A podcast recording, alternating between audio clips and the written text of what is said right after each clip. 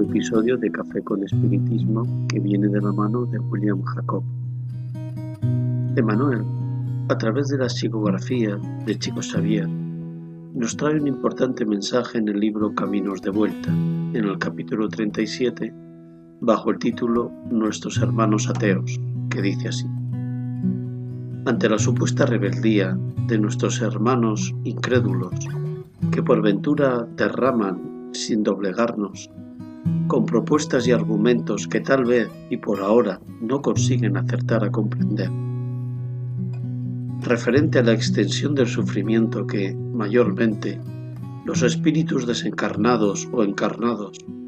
en evolución en la Tierra, colocados en la atmósfera del planeta y que, si ya alcanzaste la fe viva de las leyes de Dios, compadécete. Ellos desearían aceptar la sobrevivencia del alma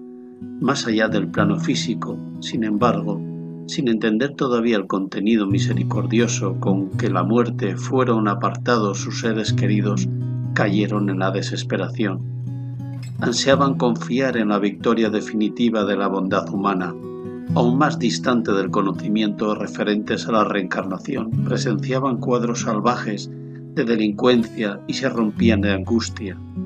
ignorando que los empleados del desequilibrio y de la crueldad están unidos a las consecuencias de los actos infelices, forzados por ellos mismos. Aspiran a admitir la existencia de los innumerables mundos de otros rangos en el universo.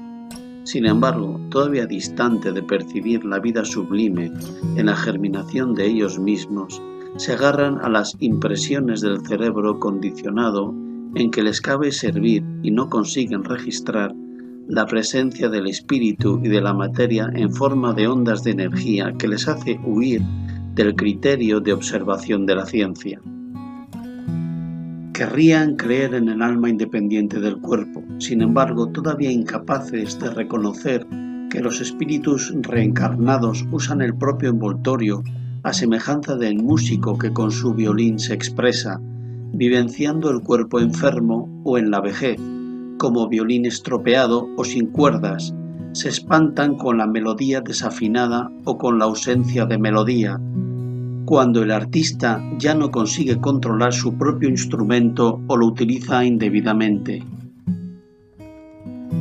Delante de nuestros hermanos incrédulos no les retires el derecho de dudar y sufrir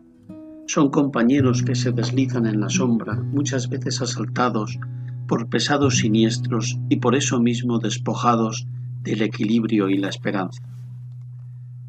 No huyas del dolor, recordando al samaritano de la parábola. Cuando os encontráis descendiendo a la limaña que simboliza en nuestro recuerdo íntimo, ungiéndoles las heridas con el bálsamo de la oración, ayúdalos a acomodarse, tanto como sea posible en la posada del tiempo. Y haciendo por ellos tu parte de amor, sigue adelante al encuentro de las tareas que esperan tu presencia en el trabajo de tu propio camino, conservando la certeza de que Dios, cuya infinita bondad vela por todos nosotros, sabrá el mejor modo de auxiliar y socorrer con eficiencia y seguridad a cada uno. Cuando leí este mensaje de Manuel, Inmediatamente comencé a recordar que no todos los ateos están en las condiciones que menciona el benefactor, porque pueden, al menos por lo que nos muestran, estar bien resueltos de cara a la vida que llevan.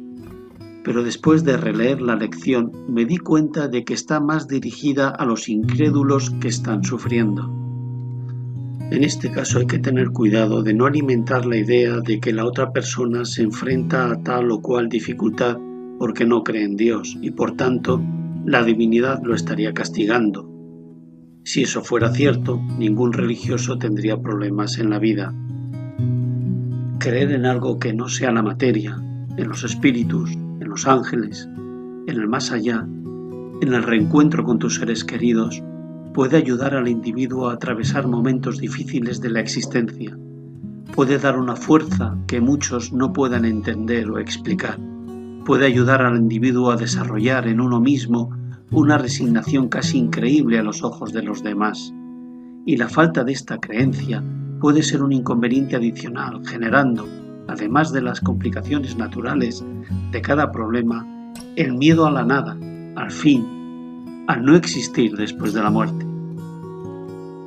Ante el sufrimiento de los hermanos ateos, no nos toca a nosotros reprenderlos por no creer en lo que nosotros creemos, sino ayudar como podamos,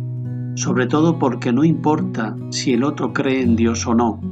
y por eso Emmanuel pone al samaritano de la parábola como modelo de conducta, porque ayuda sin saber la identidad del hombre caído, de dónde venía, qué idioma hablaba, quién era su maestro y qué religión procesaba. Él no colocó barreras en la ayuda que ofrecía, simplemente ayudó. Otro punto importante que no podemos dejar de lado es que, por ser parte de tal o cual religión, no somos superiores a los demás y no estamos exentos de dificultades y sufrimientos. Como ya hemos dicho antes, a veces la ayuda que necesitamos puede provenir de alguien que no cree en Dios, que nunca estudió las enseñanzas de Jesús, pero que en ese momento actuará de la manera más cristiana que muchos que conocen y creen en el Evangelio. Pensemos en ello y sigamos adelante, ayudando dentro de nuestras posibilidades. Al desencarnar, no se tendrá en cuenta la religión que profesamos, sino el bien que hayamos hecho y el amor que alimentamos en nosotros mismos en beneficio de los demás. Mucha paz y hasta el próximo episodio de Café con Espiritismo.